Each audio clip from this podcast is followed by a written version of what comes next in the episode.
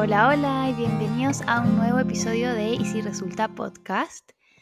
Yo soy Javi, psicóloga clínica, y les había dicho que hoy día eh, viene una invitada muy especial. Así que acá estoy con la Marce.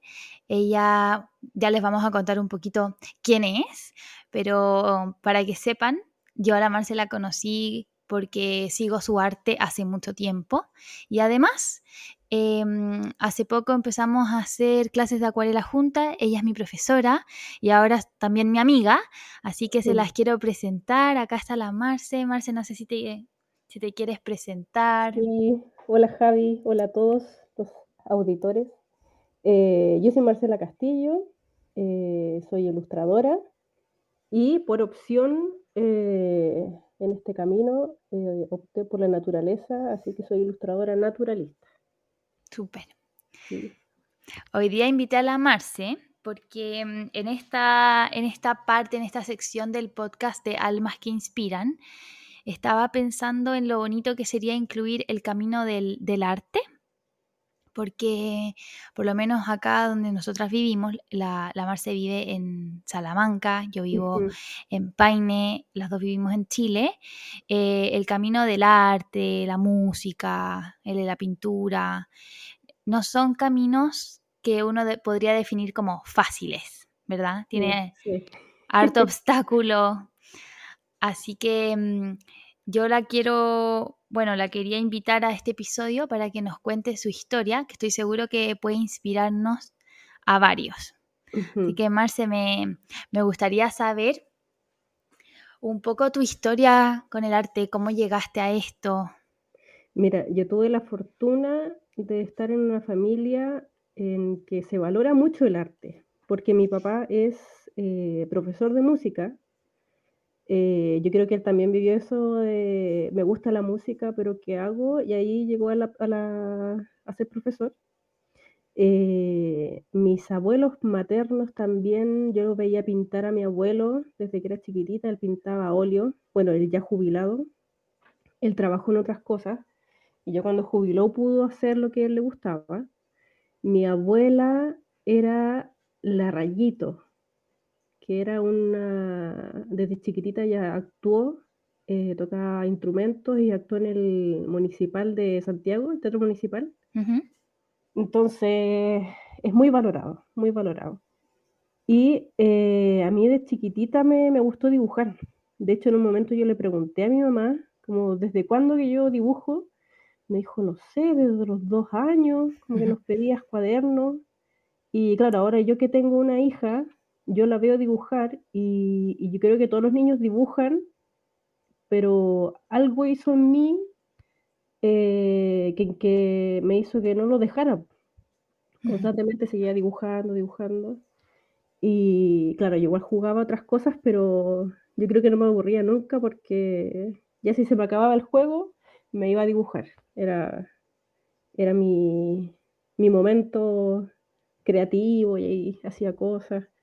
Y mm, cuando fui creciendo, eh, cuando me comparaban como con las tareas de los compañeritos, hasta las profesoras me, me iban como estimulando eh, y tuve mucha, mucha suerte porque, mm, claro, en otras familias a lo mejor es más como criticado el, el hecho de, como a lo mejor lo ven como una pérdida de tiempo, no sé. en, mi, caso, eh, lo vean como un desarrollo y, algo eh, valorable, algo importante. Así que, mm, pero aún así, eh, uno, como es tan natural en uno, uno dibuja, dibuja, pero eh, yo decía, no, yo quiero ser artista, pero en realidad no me imaginaba como el escenario a futuro, de qué es lo que iba a hacer, qué carrera iba a estudiar. Yo solo quería dibujar, eso era como lo que tenía claro. Y eh, en un momento, ya saliendo del colegio, eh, buscando qué carreras, llegué a diseño de vestuario. Mira. Otra, carrera antes. También un poco por el, el, miedo de, ya, si estudio solo arte, ¿qué voy a hacer? En cambio, ya, diseño de vestuario tiene la onda creativa. De chica a mí me gusta hacerle ropa a las Barbie, por ejemplo. Y también dibujaban harto. Entonces dije, ya voy a optar por eso.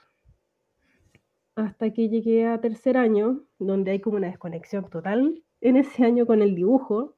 Es todo más funcional, más máquinas, máquinas. Y ahí ya me sentía que me estaba ahogando. y justo en ese tiempo mi abuelo falleció. Entonces ahí hubo un clic. De hecho, yo lo sentí como en el momento del, del funeral, en que yo decía a mi abuelo le gustaba pintar y él hizo otra cosa. Y la vida se te va. Entonces yo dije, no, yo tengo que hacer lo que a mí me gusta. Y justo estaba en esa crisis de, ¿me cambio de carrera o no? Porque ahí, claro, yo creo que a las personas que le ha pasado eso, es difícil eh, tomar la decisión porque tus padres, en mi caso, te han dado todo el apoyo para estudiar y chuta, como renunciar a eso y empezar otra cosa, eh, es difícil, pero yo creo que mi abuelo de alguna manera me dio un impulso de mm, ya tomar la decisión y cambiarme de carrera. Y yo, claro, estudiaba de diseño vestuario en, en el DUOC, ahí en San Carlos de Apoquindo, donde están todas las carreras como creativas. Y ahí mismo vi que estaba ilustración digital. Y dije, pero estaba esta carrera y yo no la vi. Así que ahí me cambié. Eh, es una carrera eh, técnica, es más corta. Y, y, a mí me encantó estudiar eso. Se me dio muy bien, pero lo, lo amaba. Sí, era disfrute todos los días.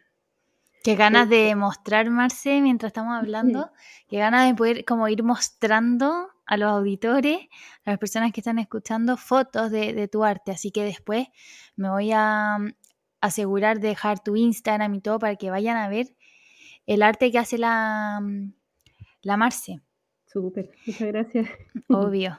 Oye, te quería preguntar, Marce, eh, tú tuviste, tú dijiste la fortuna, ¿verdad?, de tener una familia donde había muchísima cultura de, arte, está esta figura súper importante de tu abuelo, tu papá, ¿verdad? Em, pero me imagino, lo quiero, te lo quiero preguntar para chequearlo, ¿había igual alguna voz o alguna creencia o algo que ustedes como familia de artistas escuchaban de que tal vez este no era el camino para ti o eh, mejor no? Como, ¿Por qué llegaste a estudiar algo más práctico? ¿Qué crees que pasó ahí? Em, Sabes que yo creo que en mi caso esa idea eh, es más externa que interna de familia. Por ejemplo, uno ve las teleseries o en la tele y hay un personaje y a esa persona le dicen, no, que no estudié esto. Y yo lo veía más como afuera que adentro. O quizás con algún otro compañero del, colegio que a lo mejor los papás le dijeron eso, pero yo eh, lo veía muy externo a mí, muy fuera de mi casa.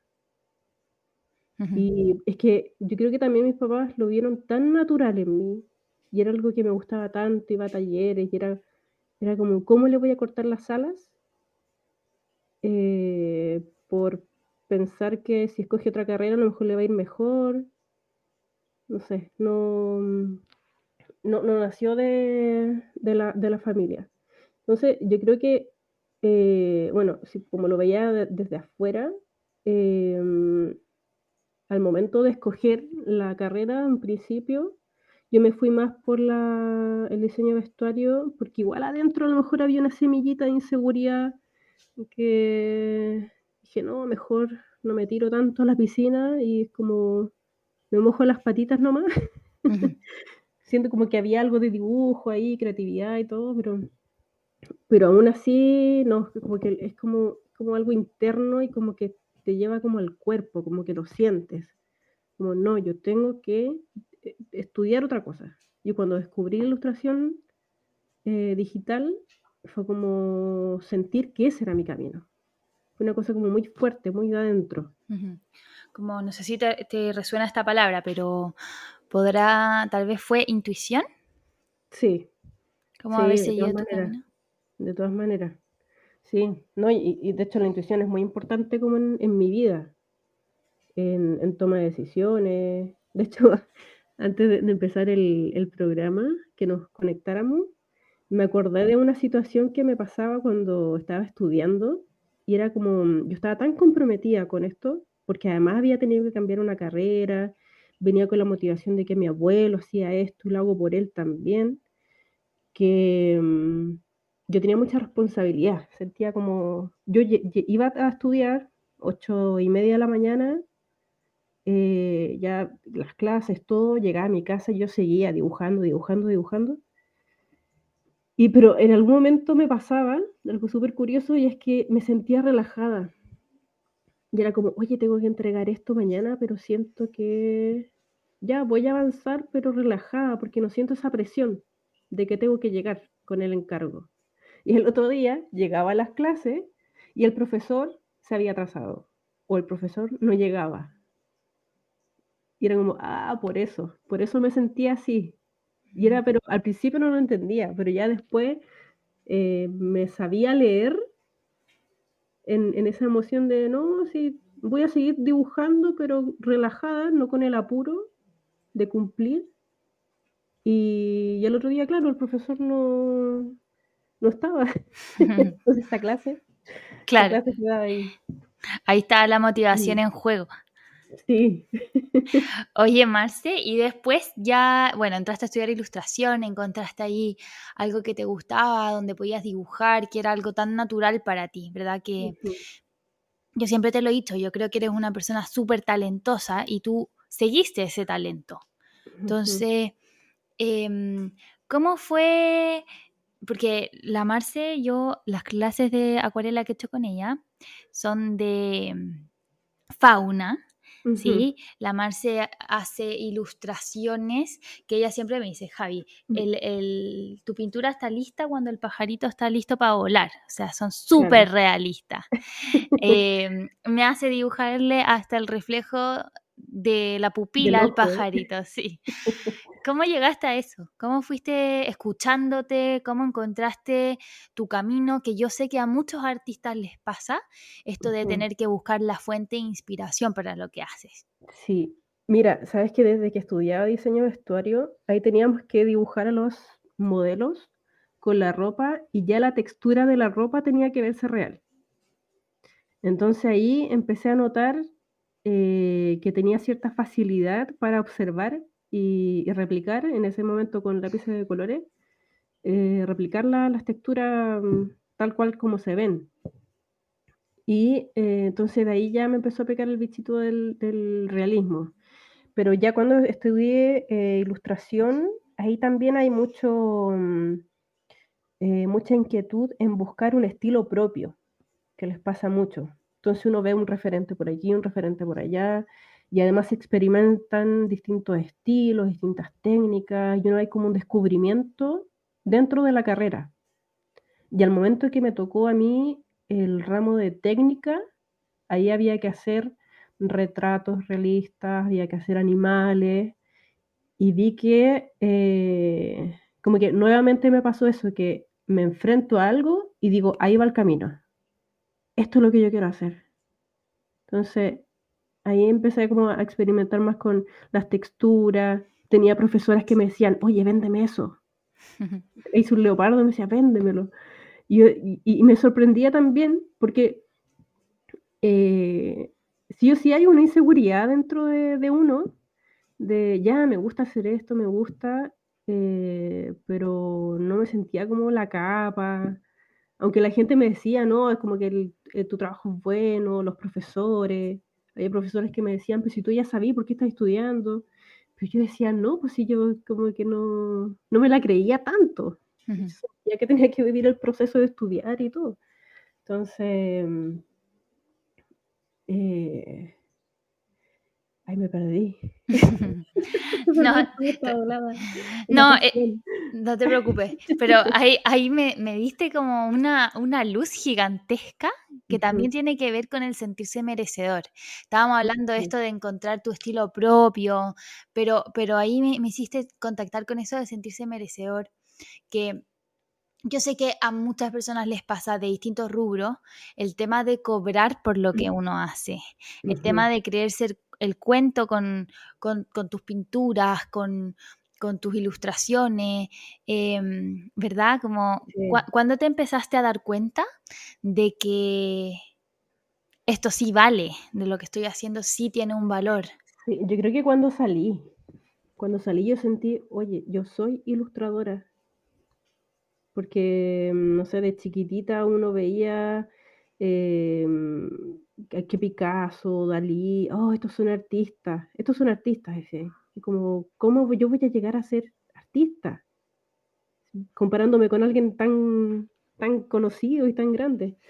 Pero mm, ya cuando uno va eh, ejercitando y dibujando, eh, experimentando técnicas y todo, y también eh, comunicándote con otros pares, teniendo la recepción de ellos, ahí te va dando como de a poco la seguridad.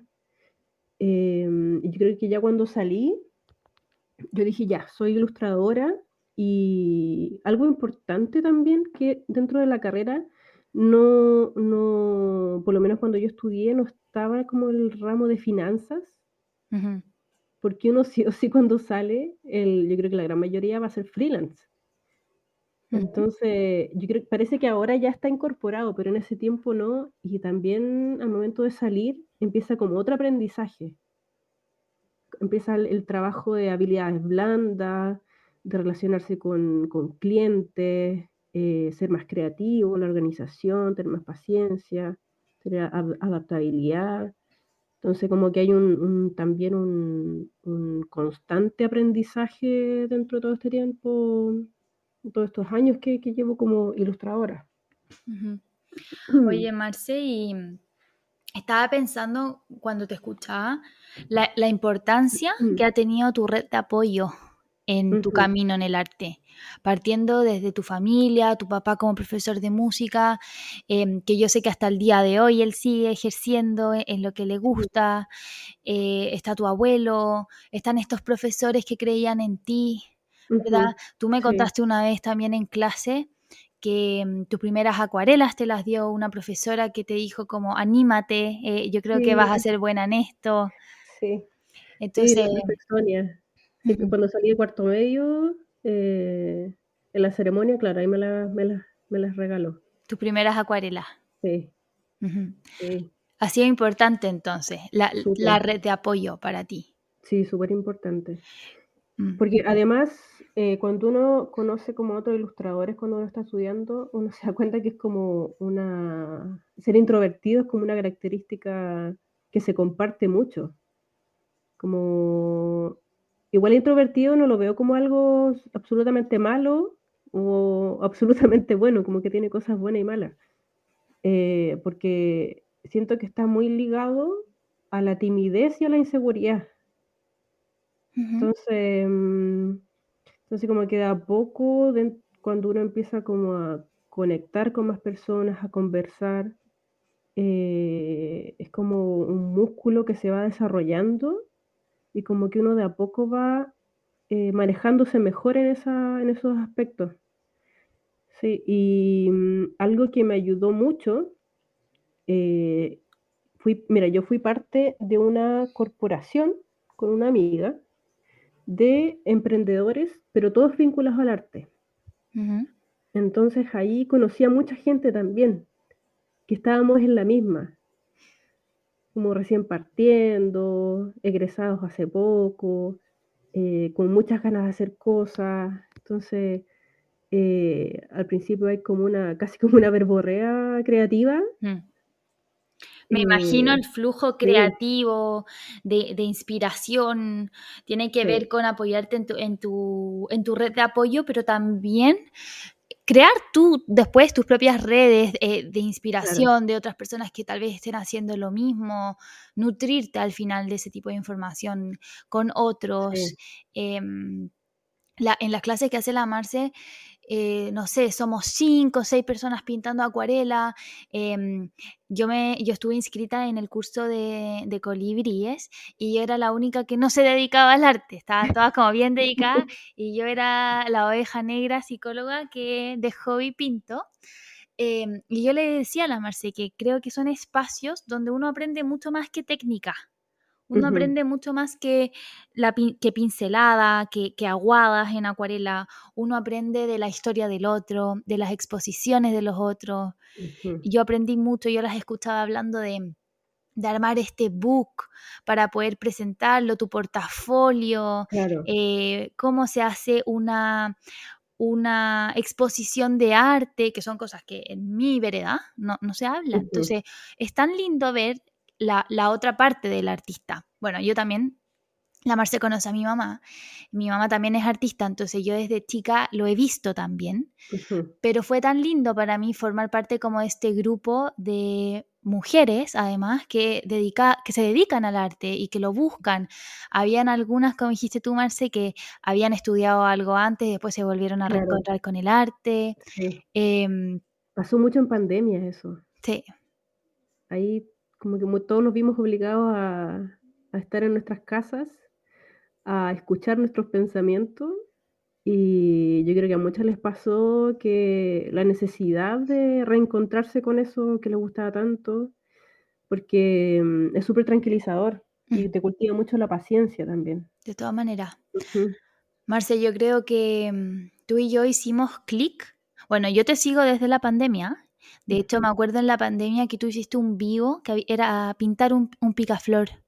Sí, Eh, y yo lo hice. No- nosotras no hablábamos ni nada. O sea, yo me conecté a tu vivo y, y lo pinté. Y de hecho, ese, ese colibrí que pinté está colgado en la casa de mis abuelos. Y sí, me quedó medio desproporcionado, pero ahí está, colgado, igual. Y, mm, y me acuerdo que de, de- después te seguí mucho tiempo eh, viendo tus pinturas de mundo fungi, de fauna, de flora, Sí, los insectos. los insectos, y, y pensaba en lo mucho que conectamos con la naturaleza las dos. A mí me gustaría saber cómo te inspiras tú en la naturaleza. ¿Qué fue lo que te llamó, lo que te dijo como, hola, inspírate en mí, píntame a mí? Mira, cuando salí de, la carrera, eh, llegué a otros trabajos eh, levemente vinculados a lo que había estudiado. Y en un momento dije, ya, quiero ser freelance. Y claro, ahí uno al principio acepta todos los, los encargos habidos y por haber. eh, ilustración infantil, ilustración narrativa, cosas para algunas marcas. Y sentía que era como hacer el trabajo, entregarlo, hacer, entregar, hacer, entregar. Y no sentía como un vínculo emocional con lo que estaba pintando.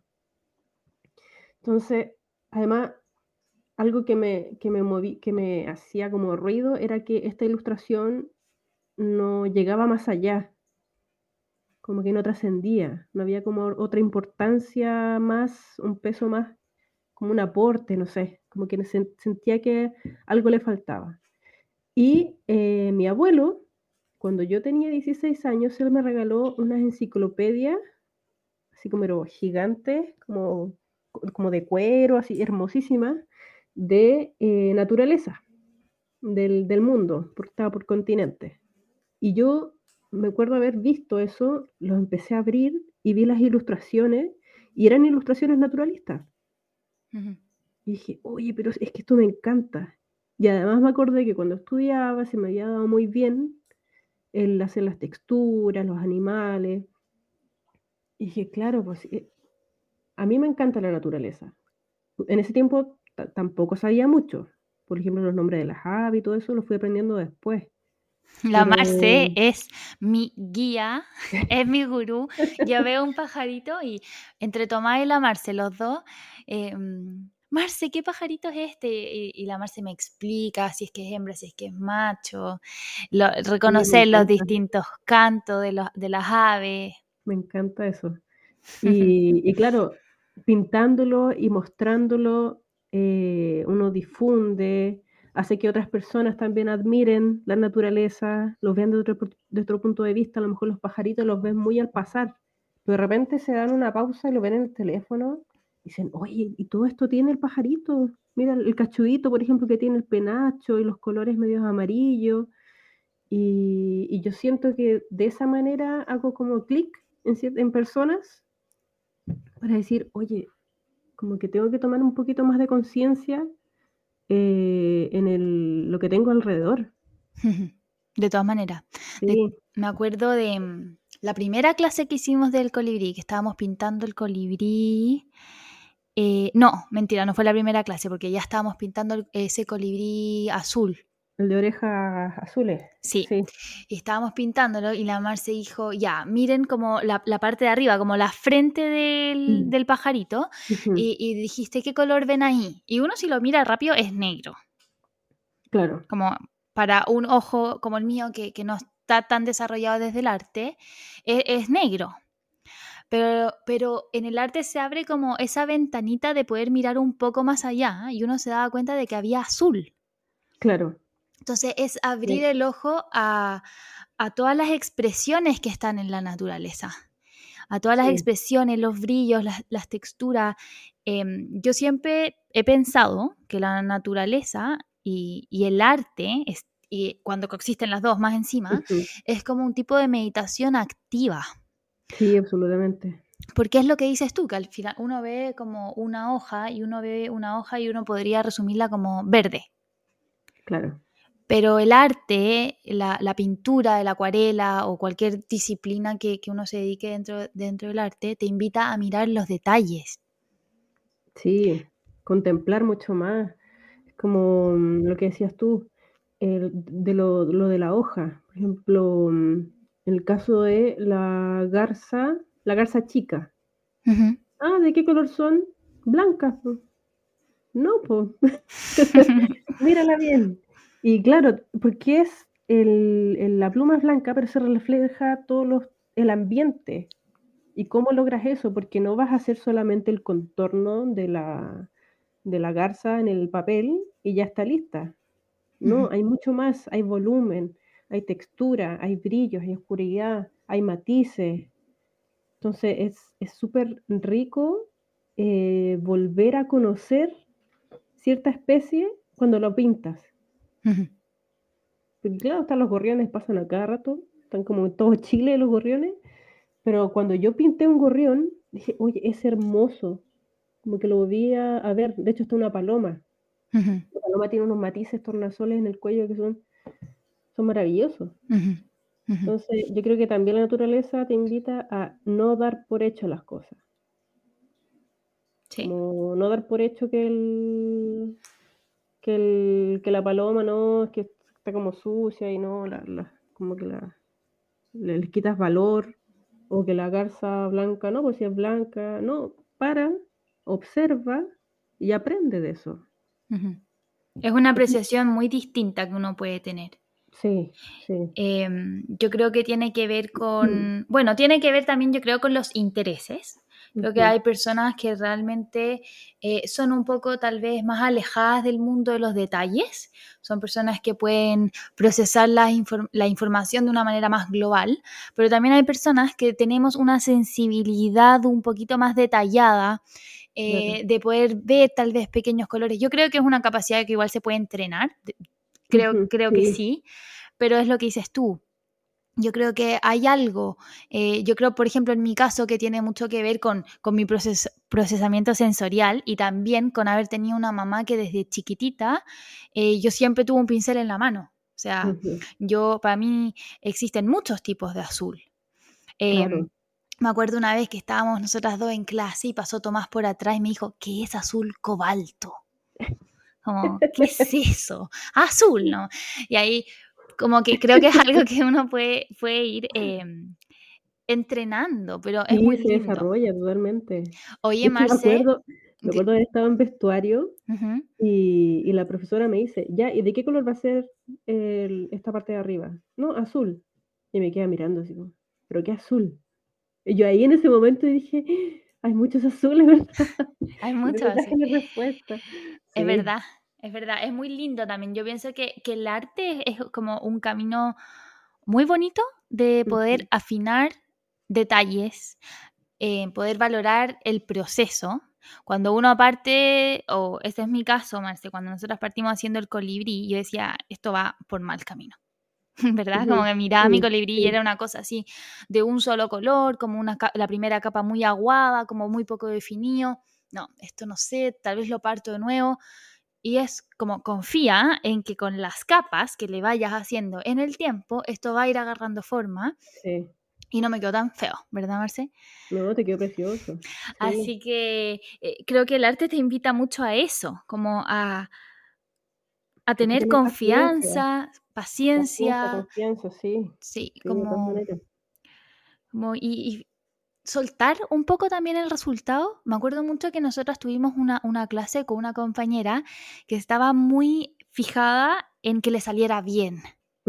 Y tu consejo fue un poco como, déjalo ir, como Sí, como te salga. Sí. Que aún así, aunque te quede a tu apreciación mal, eh, ya aprendiste y la siguiente va a quedar mejor. Entonces no es como una experiencia perdida. Sí. De hecho, cuando yo eh, converso con otras personas me dicen, ¿y tú de chica dibujáis así de bien? No, le digo yo.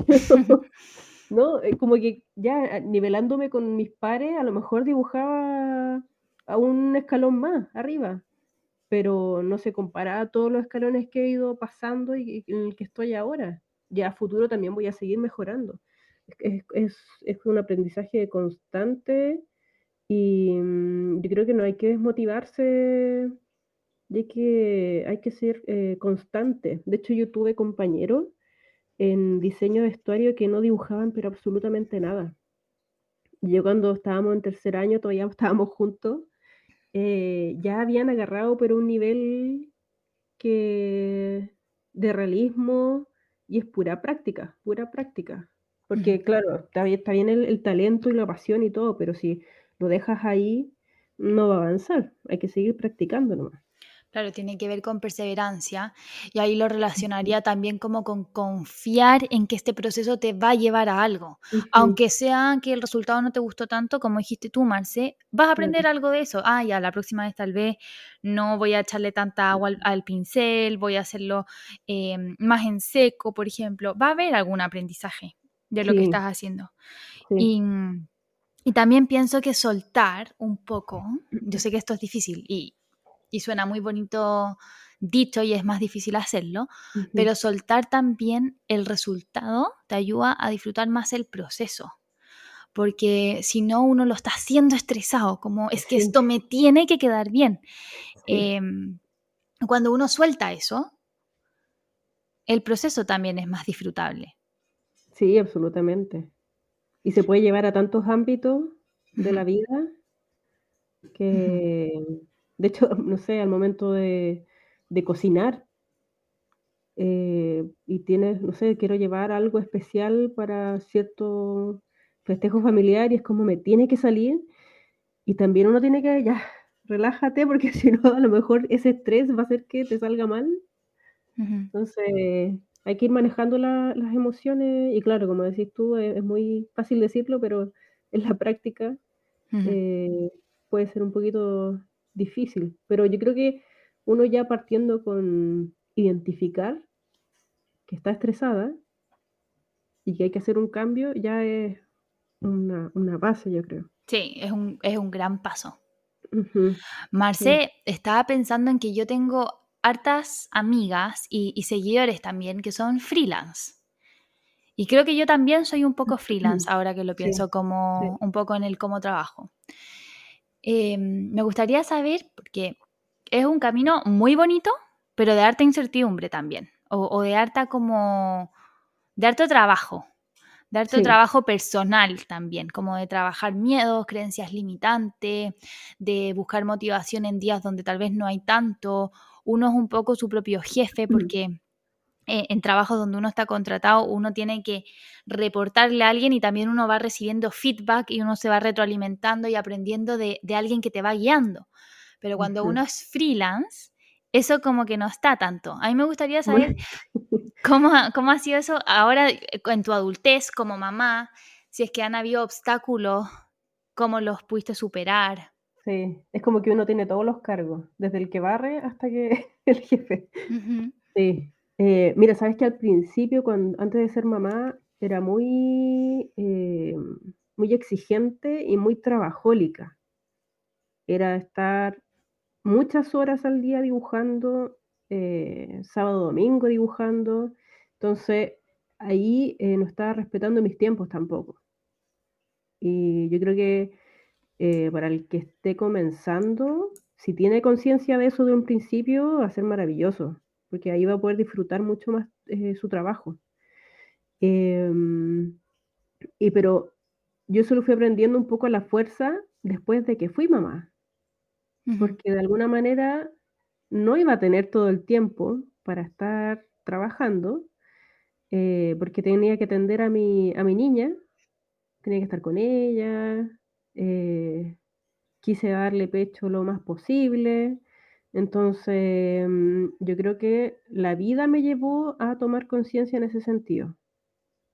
Porque claro, uno tiene que saber organizarse, en darse algún momento de la semana para planificar qué es lo que vas a hacer, cuáles son los futuros eh, ilustraciones que tengo que hacer y qué otros proyectos quiero meter entre medio, cosas personales también, para seguir creciendo, si quiero hacer algún curso.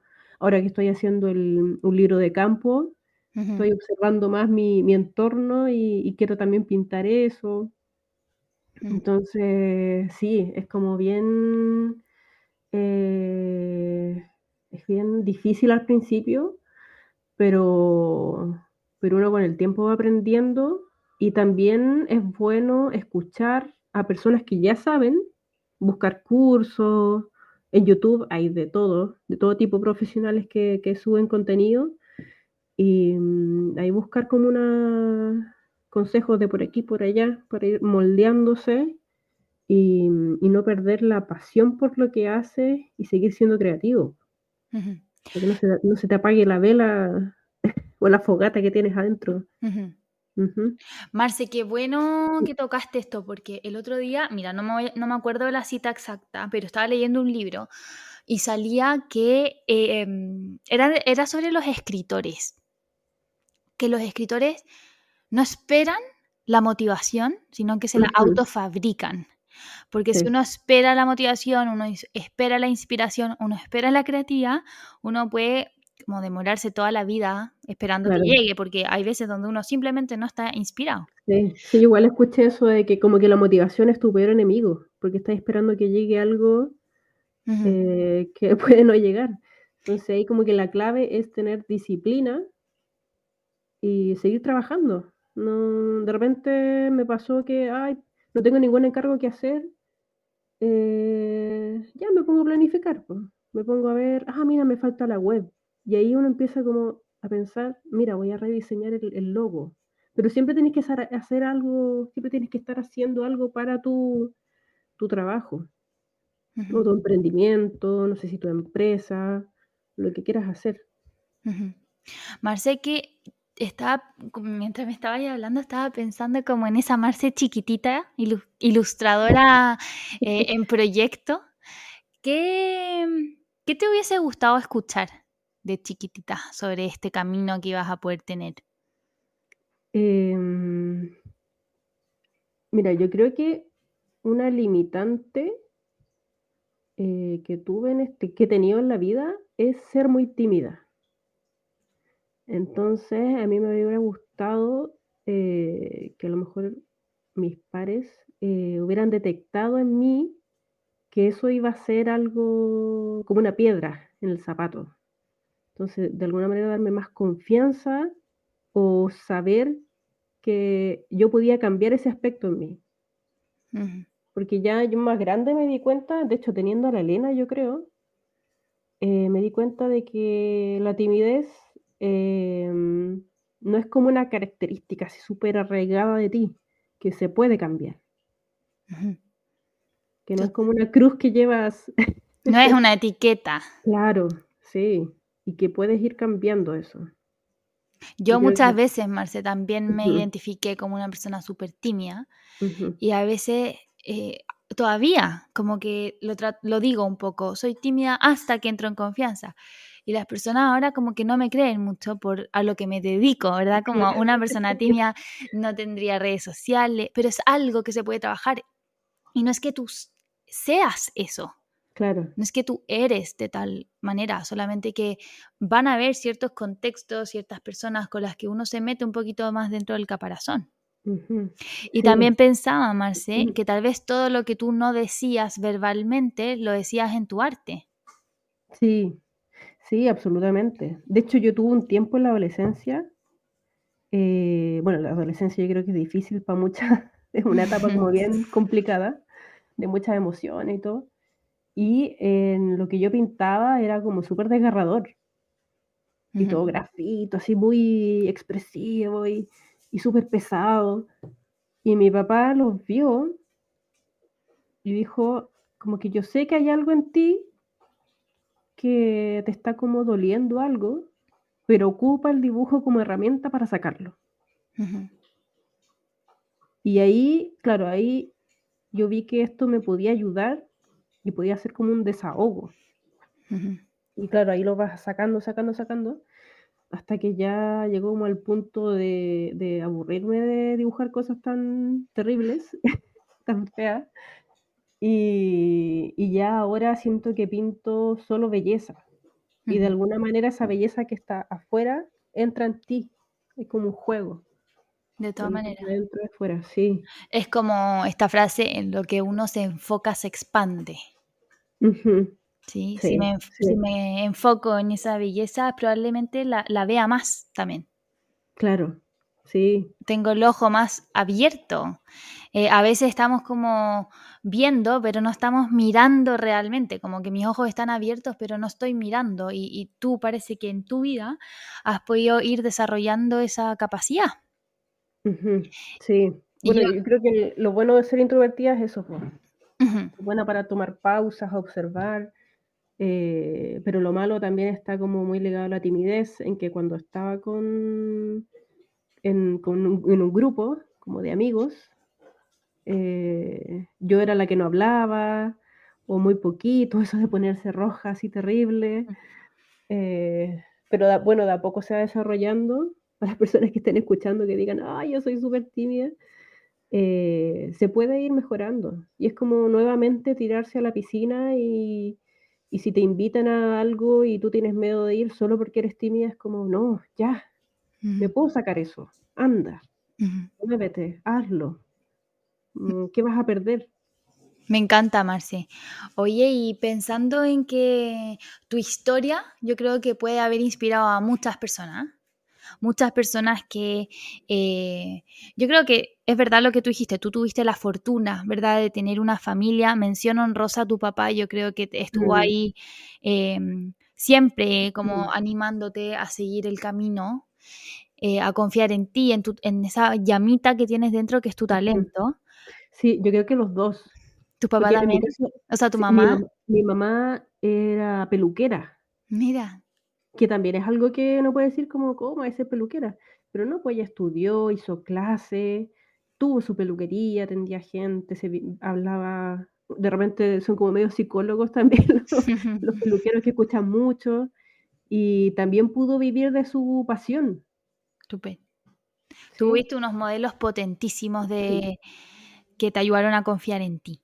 Estaba pensando en, que em, es verdad, es verdad que es una fortuna y, me gustó mucho escucharte hoy día porque creo que a veces esas cosas las podemos dar por sentadas, ¿verdad? Como el apoyo que tuvimos o esa persona que estuvo ahí creyó en nosotros y tú eh, lo hice muy naturalmente, como, no, es que fui muy afortunada, ¿verdad? Tuve, mi, mi papá me ayudó, mi mamá, mi mamá me inspiró, eh, mi abuelo también. Y creo que eso como que resalta la importancia de visibilizarlos, visibilizar a las personas que estuvieron ahí en el camino, eh, agradecer también por las, las em, no sé cómo decirlo, porque la palabra privilegio tiene como un, un, peso un poco distinto, pero en el fondo que tuviste caminos que estaban un poquito más despejados y que a veces los podemos dar por sentados. Sí, Sí, absolutamente. Sí, de hecho me, me, tiendo a ver en una posición en que casi como vivir en una, ¿cómo le llaman? Como la, una taza de leche, como que mi vida fue una taza de leche, porque tenía a mis padres juntos, estaba con mis hermanos, y además que te dejaran ser. Sí, claro, como dije antes, yo misma era como mi, mi obstáculo por lo emocional que era, eh, pero yo sabía que ellos estaban ahí, siempre estaban ahí. Qué bonito. Como este, esta, este pilar súper importante en tu camino. Sí. Marce, ¿Y qué le, qué le dirías a, a alguien que te pueda estar escuchando ahora en, en tu historia, que tal vez esté dudando de eh, si seguir adelante con su talento, si seguir confiando en su pasión? Eh, yo creo que lo primero es eh, sentarse y observarse. Es casi como meditar, como qué quiero yo realmente, qué hay dentro de uno. Yo creo que lo más importante es eso. ¿Cuál es la voz que tengo adentro que no he escuchado?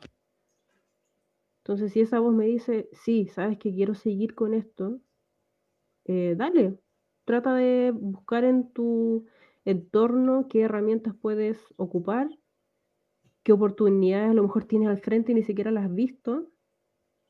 Y, también eh, ser creativo y tomarlo de una manera como positiva, no que como, ay, a mí me gusta esto, yo sé que es difícil, no voy a ganar quizás tanta plata, pero, pero vas a ser feliz con eso.